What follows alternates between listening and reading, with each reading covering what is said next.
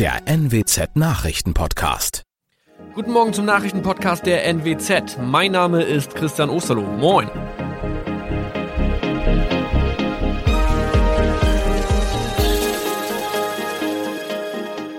Und das sind unsere regionalen Nachrichten am Morgen.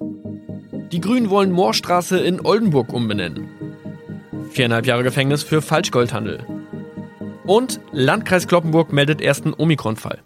Der Name Moorstraße könnte laut den Oldenburger Grünen rassistisch aufgefasst werden. Deshalb fordern diese eine Umbenennung. Die Straße wurde allerdings nach Hermann Moor benannt, einem der ersten Siedler in der Gegend. Um Missverständnisse auszuschließen, beantragen die Grünen eine Änderung in Hermann Moor Straße.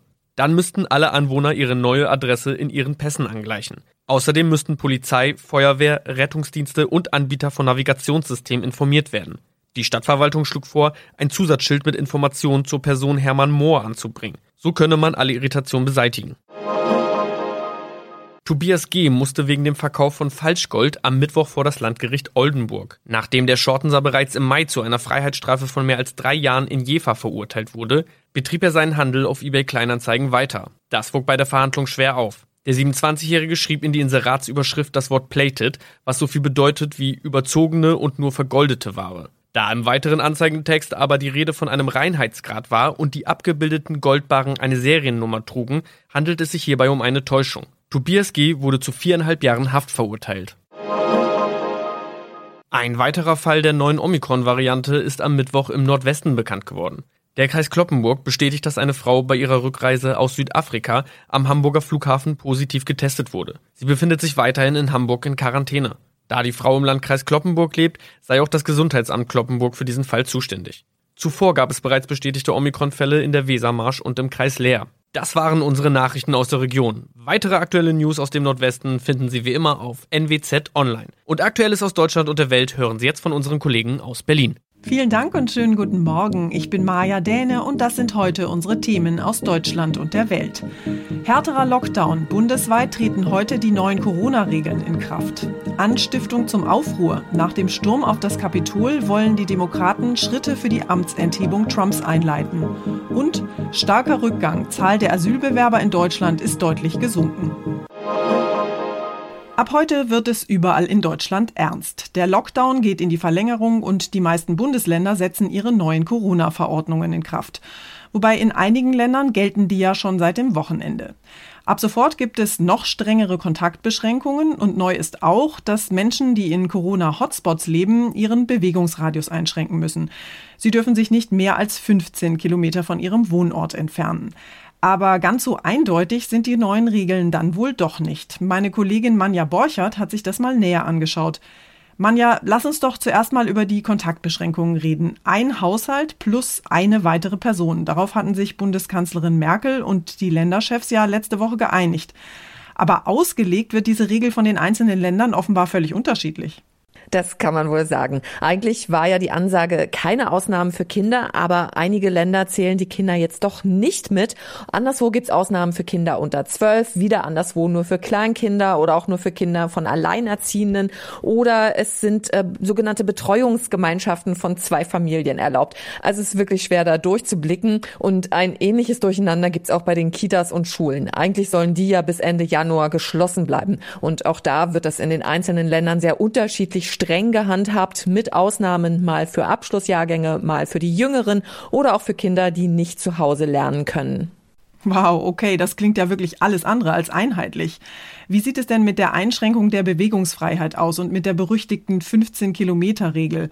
Am Wochenende galt die ja zwar noch nicht überall, aber wenigstens ist diesmal der Ansturm auf die Wintersportgebiete ausgeblieben. Wo genau gilt denn jetzt diese 15-Kilometer-Regel? Tja, auch da muss ich mich schon gut informieren, wenn ich wissen will, ob ich davon betroffen bin, von dieser 15-Kilometer-Regel. Erstmal gilt die sowieso nur für Corona-Hotspots, und zwar für Städte bzw. Landkreise, in denen es innerhalb einer Woche mehr als 200 Neuinfektionen pro 100.000 Einwohner gab. Aber selbst wenn das zutrifft, Baden-Württemberg wendet die 15-Kilometer-Regel gar nicht an. Das Land Thüringen empfiehlt sie den Kommunen noch, schreibt sie aber nicht vor, außer im Landkreis Hildburghausen. Da gilt sie. Rheinland Rheinland-Pfalz lässt auch die Kommunen selbst entscheiden. Nordrhein-Westfalen hat sich noch gar nicht entschieden, wie man da mit der 15-Kilometer-Regel umgehen will. Das mal nur so eine kleine Auswahl. Also auch hier Flickenteppich-Alarm. Und wir bleiben nochmal beim Thema Corona. In München beginnt heute nämlich ein Prozess um groß angelegten Betrug bei den Corona-Soforthilfen. Angeklagt ist ein 31-jähriger Mann, der gleich in mehreren Bundesländern Gelder beantragt und kassiert haben soll. Und er dürfte nicht der Einzige sein. Das Bundeskriminalamt warnt jedenfalls, dass Kriminelle die aktuelle Notlage gezielt ausnutzen, um sich finanziell zu bereichern. Die Fakten zum Prozess in München heute hat noch einmal Manja Borchert. Der gebürtige Gelsenkirchner hat zuletzt in London gelebt. Mit Hilfe von Scheinidentitäten soll er über 90 Mal Corona-Hilfen beantragt haben. Insgesamt mehr als 2,5 Millionen Euro. Bis der Betrug aufgeflogen ist, wurden schon knapp 68.000 Euro davon ausgezahlt. Fälle dieser Art dürften in nächster Zeit noch häufiger die Gerichte beschäftigen. Bundesweite Zahlen gibt es bisher nicht, aber allein in Bayern wurden schon mehr als 1400 Verdachtsfälle von Betrug bei Corona-Hilfen bekannt. Noch neun Tage, dann ist US-Präsident Trump Geschichte. Trotzdem wollen die Demokraten so kurz vor Schluss jetzt offenbar doch noch Schritte zur Amtsenthebung von Trump einleiten.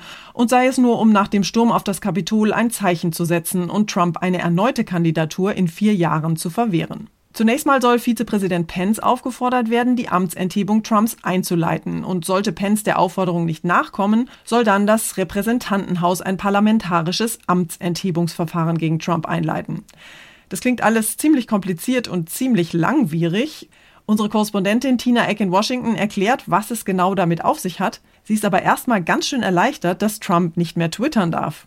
Tina, was hört man denn jetzt noch so von Trump, nachdem Twitter ja sein Konto gesperrt hat? Nix hört man. Und ich kann nicht sagen, dass ich sein Twitter-Geknattere vermisse.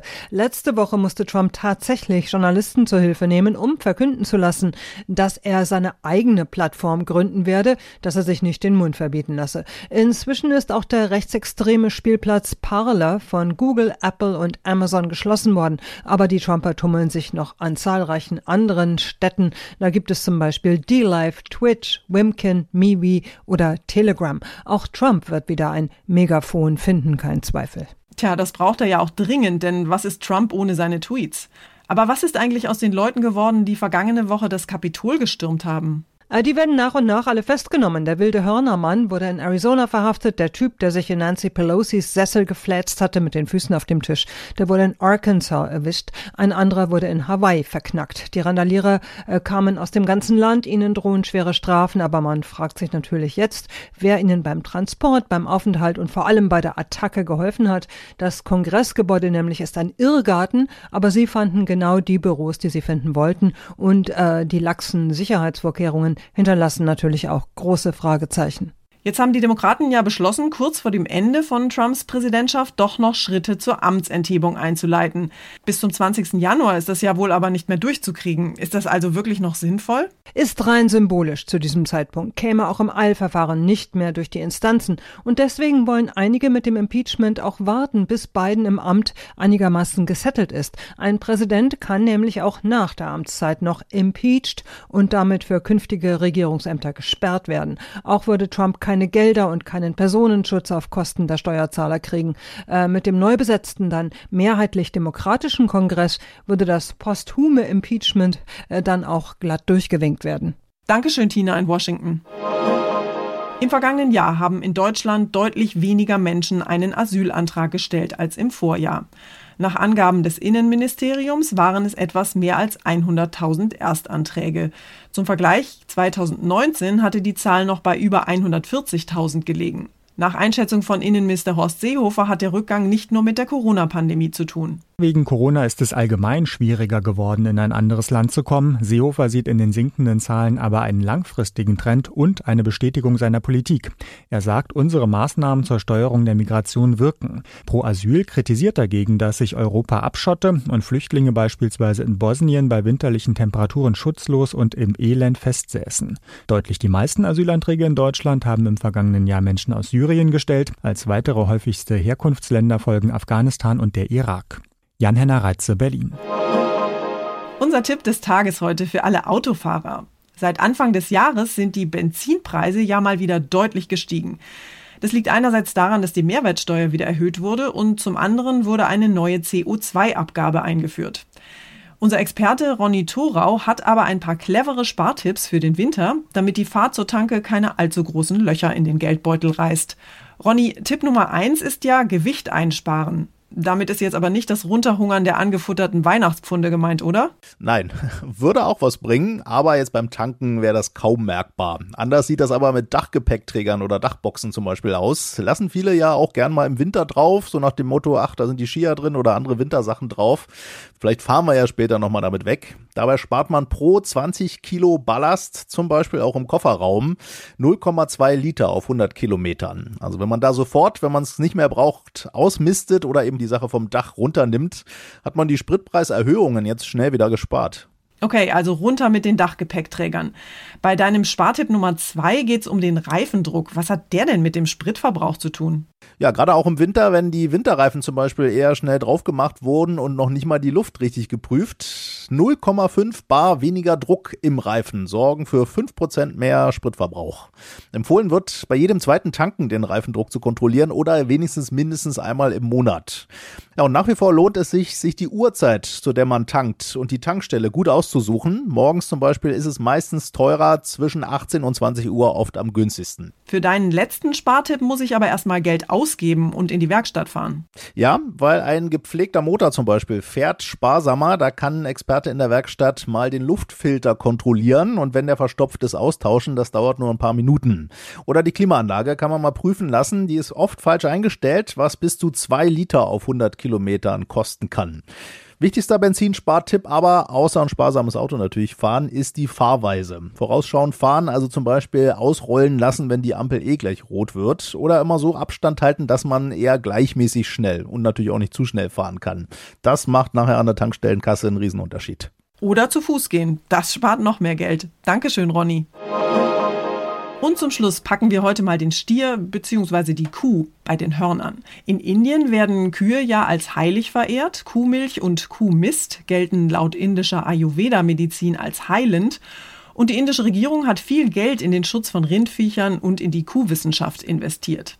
Jetzt wurde sogar zu einer wissenschaftlichen Prüfung zum Thema Kühe eingeladen. Die Prüfung soll Ende Februar online stattfinden und teilnehmen darf eigentlich jeder. Wer erfolgreich ist, kann am Ende jede Menge Geld gewinnen.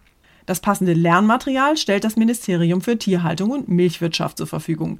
Allerdings hat das besagte Lernmaterial zur Kuhwissenschaft jetzt für riesige Kontroversen gesorgt und die Behörde musste es kurzfristig von ihrer Internetseite löschen. Darin wird nämlich unter anderem behauptet, dass das Töten von Kühen Erdbeben verursacht, dass Milch von indischen Kühen Spuren von Gold enthält und dass Menschen, die in mit Kuhfladen gedeckten Häusern leben, angeblich sicher vor Katastrophen sind. Tja, der Mensch wird alt wie eine Kuh und lernt immer noch dazu. Das war's von mir für heute. Ich bin Maja Däne und wünsche Ihnen allen einen entspannten Tag. Tschüss und bis morgen.